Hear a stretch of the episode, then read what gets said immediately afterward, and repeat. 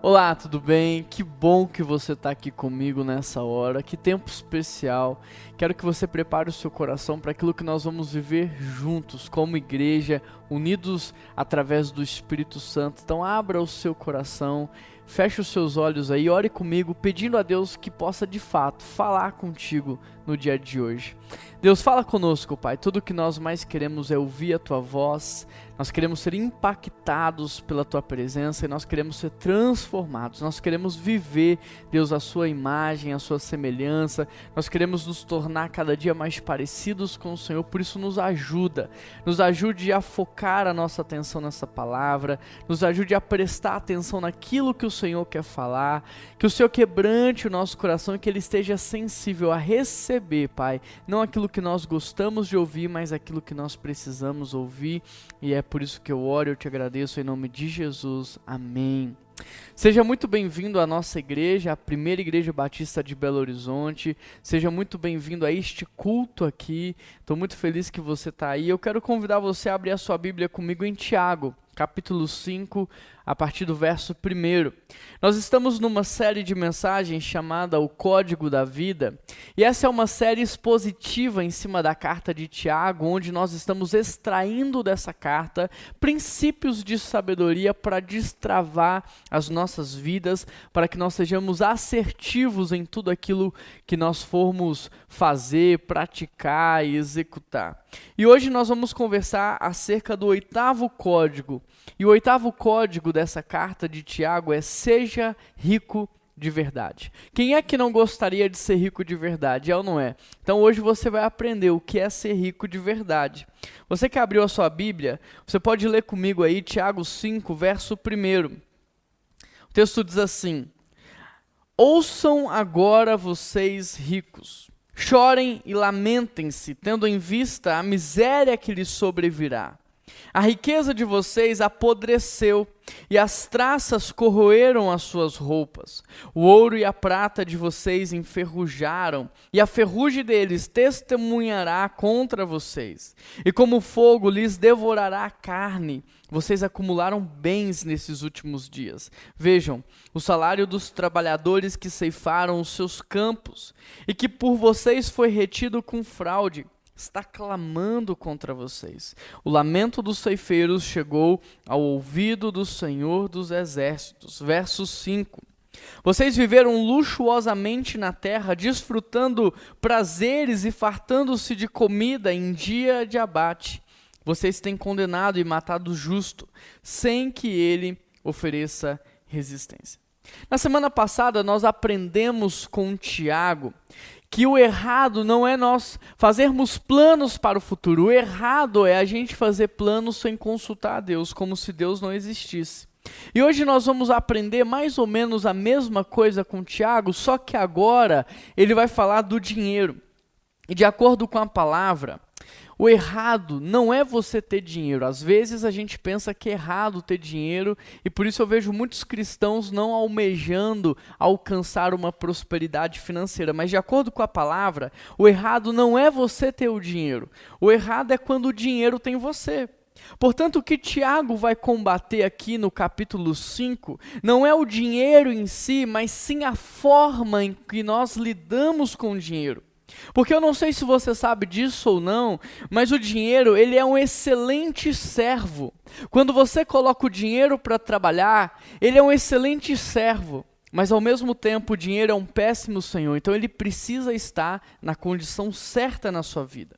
Por isso, mais do que apenas ter o dinheiro, nós precisamos, como cristãos, aprender a lidar com o dinheiro, porque se a gente não aprende a lidar com ele, sabe o que acontece? Ele passa a nos dominar. E é exatamente por isso que na Bíblia você tem quase 40 parábolas e a metade fala de dinheiro. Você tem mais ou menos uns 500 versículos falando sobre oração, falando sobre fé, e quando vai falar de dinheiro, passa de 2 mil versículos. E sabe por que a Bíblia fala tanto de dinheiro? Porque, de acordo com a palavra, o dinheiro é muito mais do que apenas uma moeda monetária. Ele é um espírito, ele pode se tornar um senhor da sua vida. Olha o que a Bíblia diz: ninguém pode servir a dois senhores, percebe? Dentre todos os grandes líderes que já existiu na humanidade, reis e tudo mais, a única coisa que a Bíblia chama de Senhor é o dinheiro. Ela diz: ninguém pode servir a dois senhores. Quer ver uma coisa? Deixa eu te fazer algumas perguntas para que você possa apenas refletir sobre a sua vida. Hoje, você serve ao único e verdadeiro Deus ou você serve ao Deus dinheiro, ao Deus mamon? Hoje a sua vida ela agrada a Jesus Cristo, agrada a Deus, ou a sua vida hoje agrada ao Deus Mamon? Através das perguntas que eu vou te fazer, eu quero que você tente encontrar uma resposta. Quanto tempo, por exemplo, você trabalha por semana para ter dinheiro? Qual que é a verdadeira motivação do seu trabalho? Você estuda para quê? Qual que é o seu objetivo com seus estudos? Você tem passado a sua vida inteira tentando ter o quê? Agora, me diz, quem que de fato você está servindo? Percebe? Porque uma coisa é você falar que é servo de Deus, outra coisa é você realmente ser um servo de Deus. Porque a nossa semana tem mais ou menos 168 horas. E nestas 168 horas você gasta mais ou menos 60 horas trabalhando, entre trabalho, trânsito, idas e vindas. 56 horas mais ou menos dormindo, 30 horas estudando e 20 horas na internet, nas redes sociais. Ou seja, em 168 horas, quantas horas você serve a Deus, você dedica a Deus? Percebe? Às vezes a balança está descompensada. Uma vez eu estava na casa de um amigo e era por volta das cinco e meia da manhã, eu acordei com ele chorando na janela da casa dele. Eu acordei assustado, perguntei para ele, cara, o que, que aconteceu? Me diz. E ele falou assim, Juan, vem aqui. Eu levantei, ele me mostrou as pessoas do lado de fora da casa dele, e ele falava assim: olha para essas pessoas. Olha para essas pessoas, porque para o Deus deste mundo, para o Deus deste século, elas acordam muito mais cedo. Elas trabalham mais do que de fato deveriam trabalhar. Elas são capazes de deixar os filhos o dia inteiro na casa de pessoas desconhecidas para servir o Deus deste mundo. Elas não passam tempo com a família, elas abrem mão de momentos especiais, de encontros em família, doam todo o seu tempo, sua saúde, muito dinheiro para servir ao Deus deste mundo. Mas nós, Juan, nós que servimos ao único e verdadeiro Deus, nós não fazemos nem a metade. Nós que servimos a Deus, nós somos preguiçosos porque a gente quer acordar tarde, trabalhar pouco, ter uma vida confortável. Percebe? Por isso, deixa eu te dizer uma coisa. Uma pessoa não pode ter Jesus Cristo no seu coração e continuar vivendo da mesma forma que antes. Se ela é uma nova criatura, ela precisa ter um novo padrão, estilo de vida. Mas Juan, talvez você esteja se perguntando como um servo de Deus deve viver em uma sociedade que idolatra o dinheiro. Como ser cristão de verdade em uma sociedade como a nossa? É justamente isso que nós vamos aprender com Tiago. Tiago, nesse capítulo, vai nos levar a refletir sobre o destino da riqueza terrena, sobre o destino daquele que serve ao dinheiro sobre as formas de conquistar o dinheiro, sobre como empregar o dinheiro na vida e sobre como ser rico de verdade. Por exemplo, sobre o destino da riqueza terrena, olha o que ele vai falar no verso 2. A riqueza de vocês apodreceu e as traças corroeram as suas roupas. O ouro e a prata de vocês enferrujaram, e a ferrugem deles testemunhará contra vocês, e como fogo lhes devorará a carne. Aqui Tiago vai falar do destino de toda e qualquer riqueza terrena. E o destino, eu não sei se você percebeu, mas é a total destruição. Repare que no verso 2 Tiago diz: A riqueza apodreceu, a roupa foi comida pela traça, o ouro e a prata estão enferrujados. O interessante é que o ouro e a prata eles são resistentes à ferrugem por causa da sua pureza. Mas de acordo com esse texto, de acordo com a Bíblia, tanto o ouro quanto a prata, eles serão enferrujados sobrenaturalmente. De forma que toda e qualquer roupa, mesmo sendo bem construída, bem preparada, também vai ser destruído pelas traças. Toda a riqueza humana vai apodrecer. Esse é o destino daquilo que você tem dado à sua vida. Percebe? Olha o que Tiago está nos mostrando. Um dia tudo neste mundo vai ficar para trás e um novo céu e uma nova terra vão existir. E é exatamente por isso que nós não podemos dedicar toda a nossa vida por algo tão passageiro, por algo tão é, é, sem valor, sem sentido. Nós não podemos dedicar todo o nosso tempo, a nossa vida às riquezas desse mundo, porque elas serão destruídas. Então me diz, aonde é que você tem investido a maior parte do seu tempo? Aonde é que você está investindo a maior parte da sua vida, do seu tempo? No tesouro humano? e passageiro ou naquilo que é eterno. A segunda reflexão que Tiago nos leva a fazer é acerca do destino daquele que serve ao dinheiro. Veja o que ele vai falar no verso 3 e também no verso 5. Verso 3: O ouro e a prata de vocês enferrujaram, e a ferrugem deles testemunhará contra vocês, e como fogo lhes devorará a carne. Vocês viveram, verso 5, luxuosamente na terra, desfrutando prazeres e fartando-se de comida em dia de abate. Querido, da mesma forma que Tiago nos mostrou o destino da riqueza humana, agora ele vai nos mostrar o destino daquele que serve ao dinheiro. E o destino de quem serve ao Deus Mamon também é a perdição. Olha o que Tiago vai nos mostrar. Olha o que ele diz: o fogo lhes devorará a carne. O destino daquele que tem como Deus o dinheiro é a perdição eterna. De modo que no dia do juízo, o texto diz que Deus vai chamar, levantar algumas testemunhas. E a primeira testemunha, de acordo com o texto, será a nossa própria riqueza, será aquilo que nós conquistamos. E aqui há uma grande ironia, sabe por quê? Porque os ricos guardam dinheiro, eles acumulam posses, pensando que isso irá protegê-los, quando na verdade toda essa riqueza vai condená-los. Aquilo que era para trazer segurança e proteção, na verdade a Bíblia diz que vai gerar condenação. O que Tiago está dizendo é: a ferrugem do ouro e da prata vai testemunhar do quanto vocês investiram a vida de vocês em algo errado e sem valor. Toda riqueza perdida vai testemunhar de que enquanto muitos precisavam da sua ajuda, vocês estavam se fartando de comida e se satisfazendo nos seus próprios prazeres, sem perceber aqueles que estavam à sua volta. Toda essa riqueza perdida vai testemunhar que durante durante toda a sua vida você nunca se preocupou com o mundo espiritual e nem com a eternidade, apenas com a satisfação da sua carne. A segunda testemunha que Deus vai chamar será o salário roubado dos trabalhadores. Porque, da mesma forma que a Bíblia diz que Deus ouviu o sangue derramado de Abel, a Bíblia diz que Deus também está ouvindo o dinheiro roubado dos trabalhadores. Deus está ouvindo o seu lucro desleal. Deus está ouvindo o dinheiro desviado. Deus está ouvindo os seus ganhos ilícitos. O clamor daquele que você está explorando, Deus está ouvindo. A terceira testemunha serão os próprios trabalhadores. Porque no dia do julgamento, não vai ter como você subornar, não vai ter como você oprimir os trabalhadores, eles terão um grande advogado chamado Jesus. Portanto, com tantas testemunhas contra os ricos, só vão lhe restar o quê? A condenação eterna.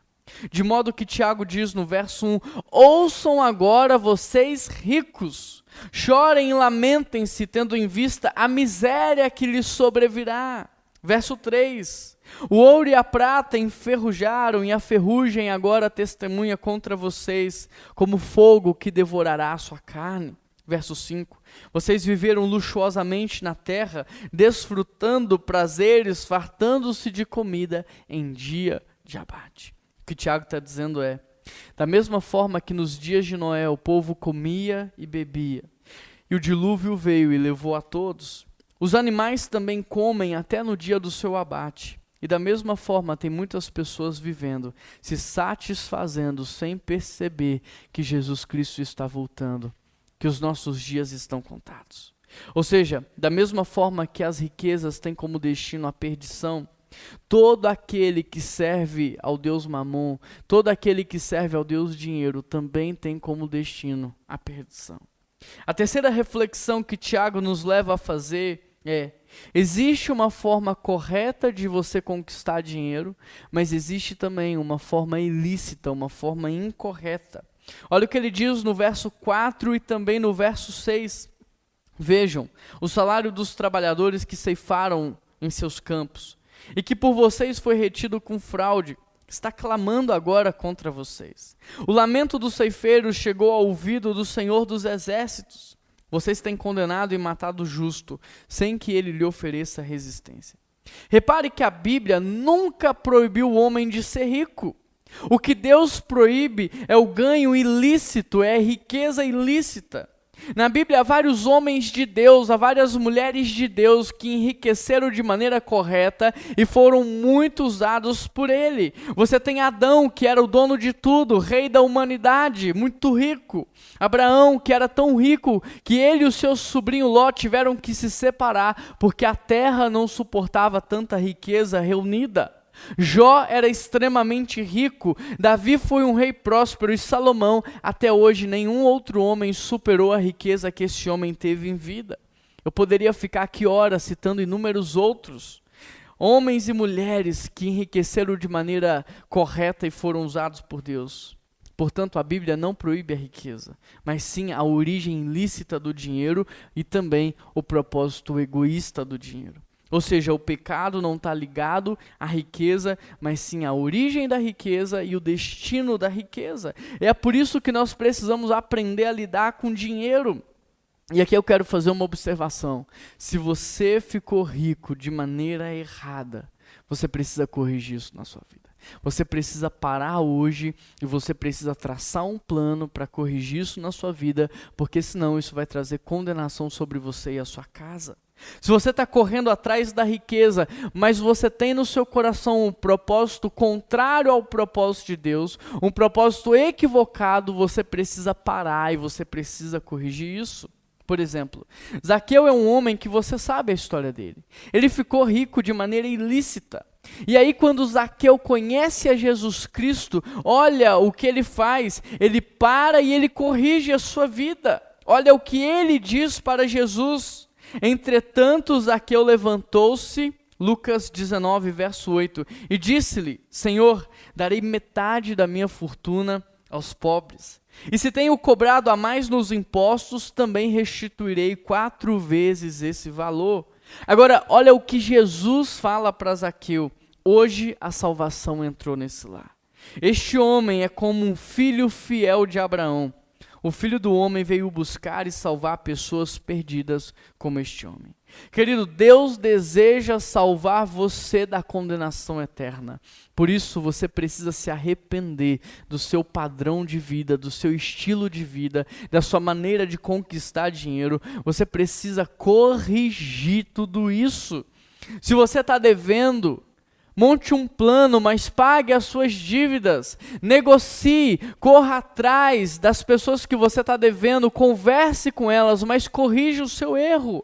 Reduza o seu padrão de vida se preciso for. Venda o que você não está usando, mas não fique devendo. Pague aquilo que você deve. Se você roubou de alguém, devolva. Se você explorou alguém, restitua. Se você ficou rico de maneira ilícita, faça uma grande doação. Deus deseja salvar a sua vida, por isso arrependa-se dos seus pecados e muda, corrige a sua vida, viva de maneira íntegra. O que nós precisamos entender é que Deus não está aqui condenando a riqueza mas sim a origem lícita dessa riqueza e o propósito equivocado também que nós damos para ela. Por isso, a quarta reflexão que Tiago nos leva a fazer é acerca do propósito do dinheiro. Olha o que ele diz no verso 5: Vocês viveram luxuosamente na terra, desfrutando prazeres e fartando-se de comida em dia de abate. Tiago aqui vai citar três formas pecaminosas de se usar o dinheiro. E a primeira forma pecaminosa é ser avarento, é acumular muito dinheiro.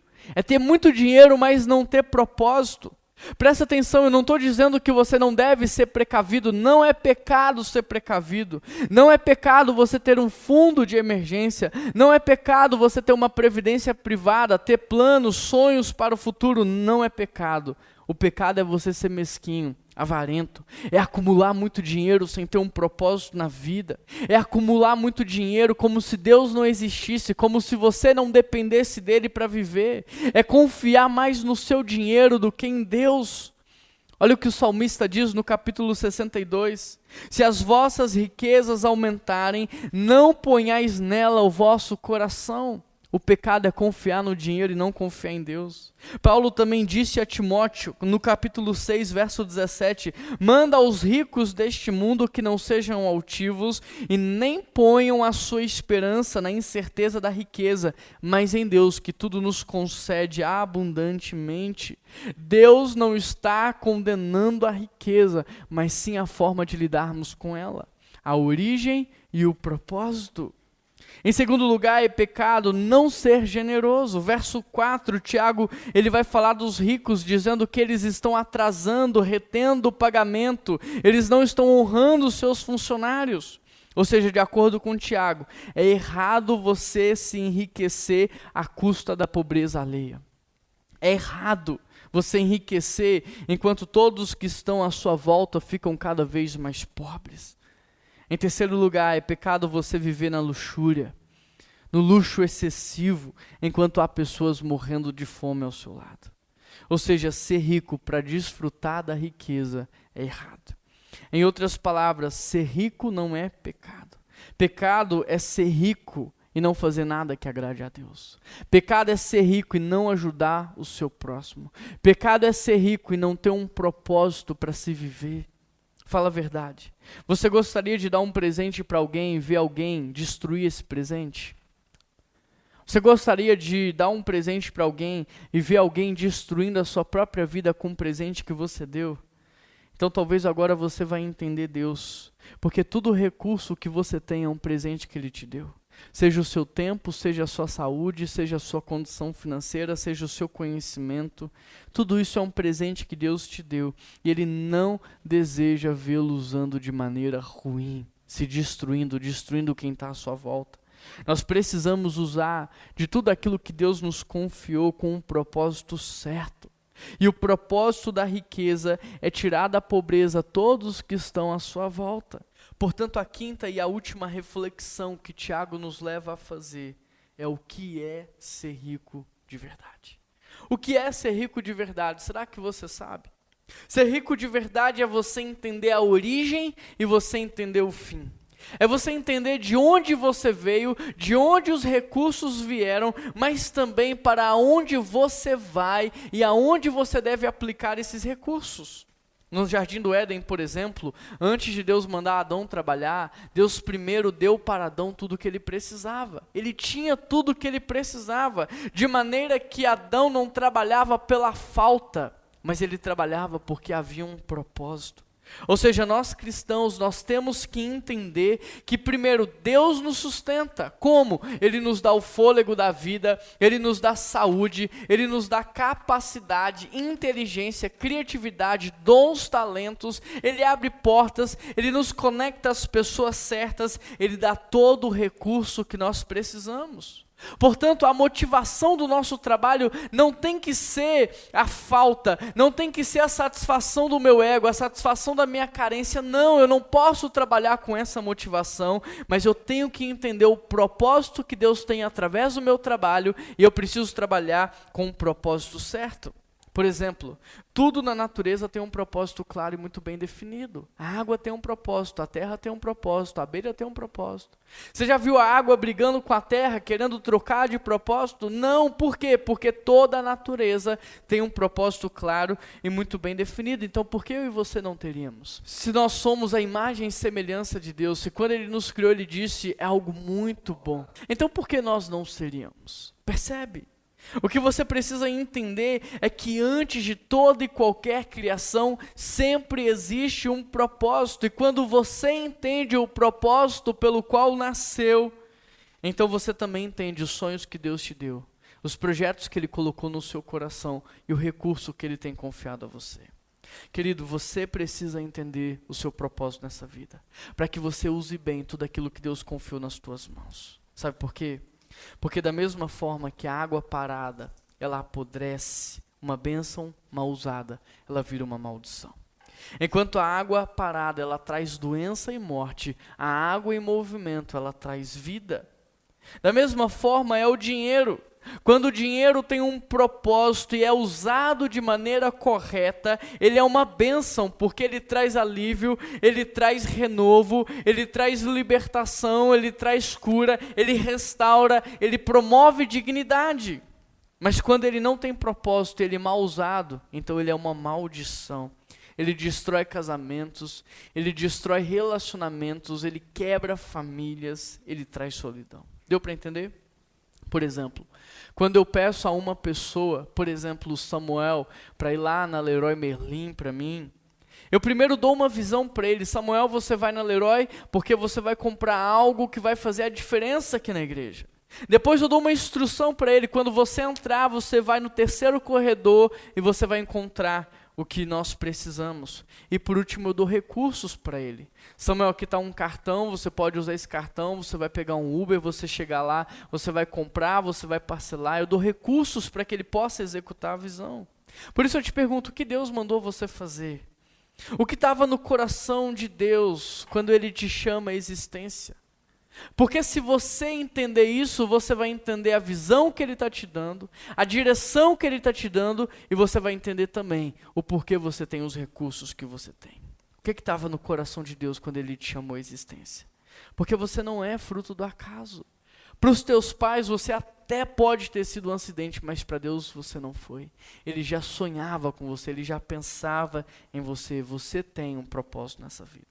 Portanto, se você me perguntar, Juan, o que é ser rico de verdade, eu vou te responder: rico não é quem tem muito dinheiro. Rico é quem sabe de onde veio e para onde vai. Rico é quem entende a origem e o propósito. Rico é quem vive de acordo com a visão que recebeu. Portanto, entenda algo: Deus não nos dá recursos para que nós possamos controlar pessoas, manipular situações, dominar grupos, não. Deus nos dá recursos para que nós possamos trazer libertação, trazer cura, trazer restauração, promover dignidade, saciar a fome. Deus nos dá recursos porque primeiro Ele nos deu um propósito. Portanto, rico não é quem ajunta, rico é quem doa, rico é quem reparte. Se você precisa acumular, é porque você ainda é pobre, está vazio. Percebe? Rico de verdade não está vazio, está cheio, está contente, está satisfeito, está realizado. Por isso, rico é aquele que entende origem e propósito. Por isso, rico é aquele que vive de acordo com o projeto de Deus. E quem vive de acordo com o projeto de Deus está transbordando. Por isso, rico não é quem ajunta, rico é quem doa. Ele doa a sua vida, ele doa o seu tempo, ele doa o seu conhecimento, ele doa o seu perdão, ele doa recursos financeiros, ele se doa. A sua vida é uma vida de entrega. Ser rico de verdade é viver uma vida de total entrega. A lógica no reino de Deus é diferente. O que guardamos, nós perdemos. O que doamos, nós retemos. Quanto mais passar água em um canal, mais água esse canal terá. Quanto mais recurso você doar, mais recurso Deus vai confiar em suas mãos. A lógica do reino é diferente. Você já viu alguém triste porque doou alguma coisa? Você já viu alguém infeliz porque ajudou o seu próximo? Você já viu alguém ficar pobre por ser generoso, por ser um doador? Não. A lógica do reino é diferente. Se você me perguntar o que é ser rico de verdade, eu vou te responder: rico é ser alguém que tem apenas um pão, mas reparte a metade dele. É ser alguém que tem apenas algumas moedas, mas reparte com quem não tem. Ser rico não tem a ver com a quantidade de dinheiro que você tem, mas com quanto você é grato a Deus, com quanto você confia e depende de Deus e com quanto você quer ser usado por Ele aqui nesse mundo. Por isso eu quero terminar contando uma história. Eu sei que eu já contei essa história no passado, mas há muitas pessoas novas no nosso meio e essa história ela vai te inspirar. Eu tenho um amigo lá em Vinhedo alguém já de um pouco mais de idade do que eu, ele tem dois filhos, e naquela época os seus filhos ainda eram pequenos. E esse homem era um homem de Deus, cristão, extremamente generoso, e ele era um CEO de uma grande empresa ali em São Paulo. E esse homem um dia leva a sua família à casa de um dos seus funcionários para jantar. Só que chegando na casa do funcionário, os filhos começam a observar. O funcionário morava no condomínio fechado de casas, ele tinha vários carros na garagem, cada filho tinha o seu próprio quarto, a sua própria televisão, o seu próprio computador. Eles jantam ali, tem uma noite muito agradável, mas os filhos observam tudo.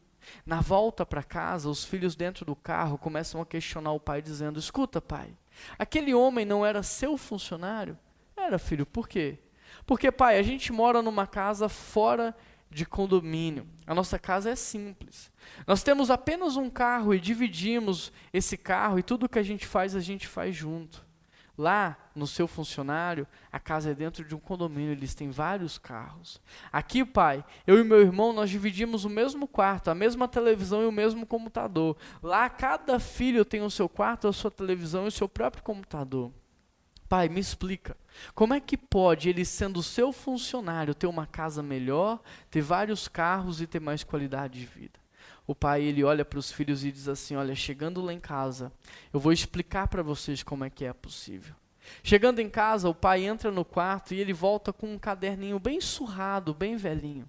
Ele senta os filhos na sala e ele começa a dizer para os filhos: Olha, nós poderíamos ter tudo aquilo que vocês viram e até mais. Nós poderíamos ter uma casa muito melhor do que essa, nós poderíamos ter vários carros na garagem, nós poderíamos ostentar muitas outras coisas que eles nem podem. Mas, se papai fizesse isso, se nós tivéssemos tudo isso, papai não poderia sustentar essas senhoras, essas viúvas, e começou a, a, mostrar a quantidade de viúvas que ele sustentava. Papai não poderia pagar a faculdade para esses jovens que não têm condição, e ele começou a mostrar uma lista de pessoas que ele financiava os estudos. Papai não poderia ajudar esses projetos sociais que ele ajuda, e ele foi passando as páginas. Papai não poderia ajudar essas igrejas, e ele foi passando as páginas. Papai não poderia sustentar esses missionários, e ele foi passando as páginas. Quando ele terminou o caderninho, os meninos estavam chorando. Eram dois adolescentes. E aí no final, o pai olha para o filho e ele pergunta assim: Olha, mas quer saber de uma coisa? Vocês já estão numa idade que vocês podem contribuir, vocês podem opinar.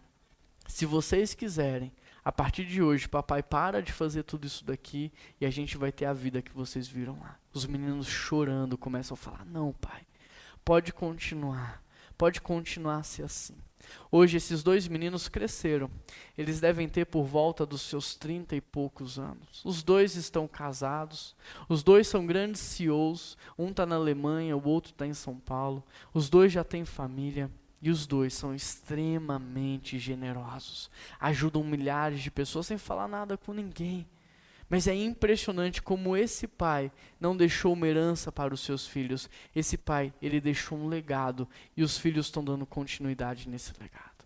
Esse é o legado da generosidade. Então, hoje, no Novo Testamento, por causa de Jesus Cristo, nós não somos obrigados a nada. Eu e você não somos obrigados a nada. Mas nós estamos no tempo da generosidade. O que Deus nos pede é generosidade, é gratidão, é repartir, é abençoar. A minha oração é que eu e você sejamos ricos de verdade. Amém? Que Deus te abençoe. Deus, eu quero pedir ao Senhor que nos ajude nesse processo de generosidade. Transforma o nosso padrão mental, transforma o nosso coração.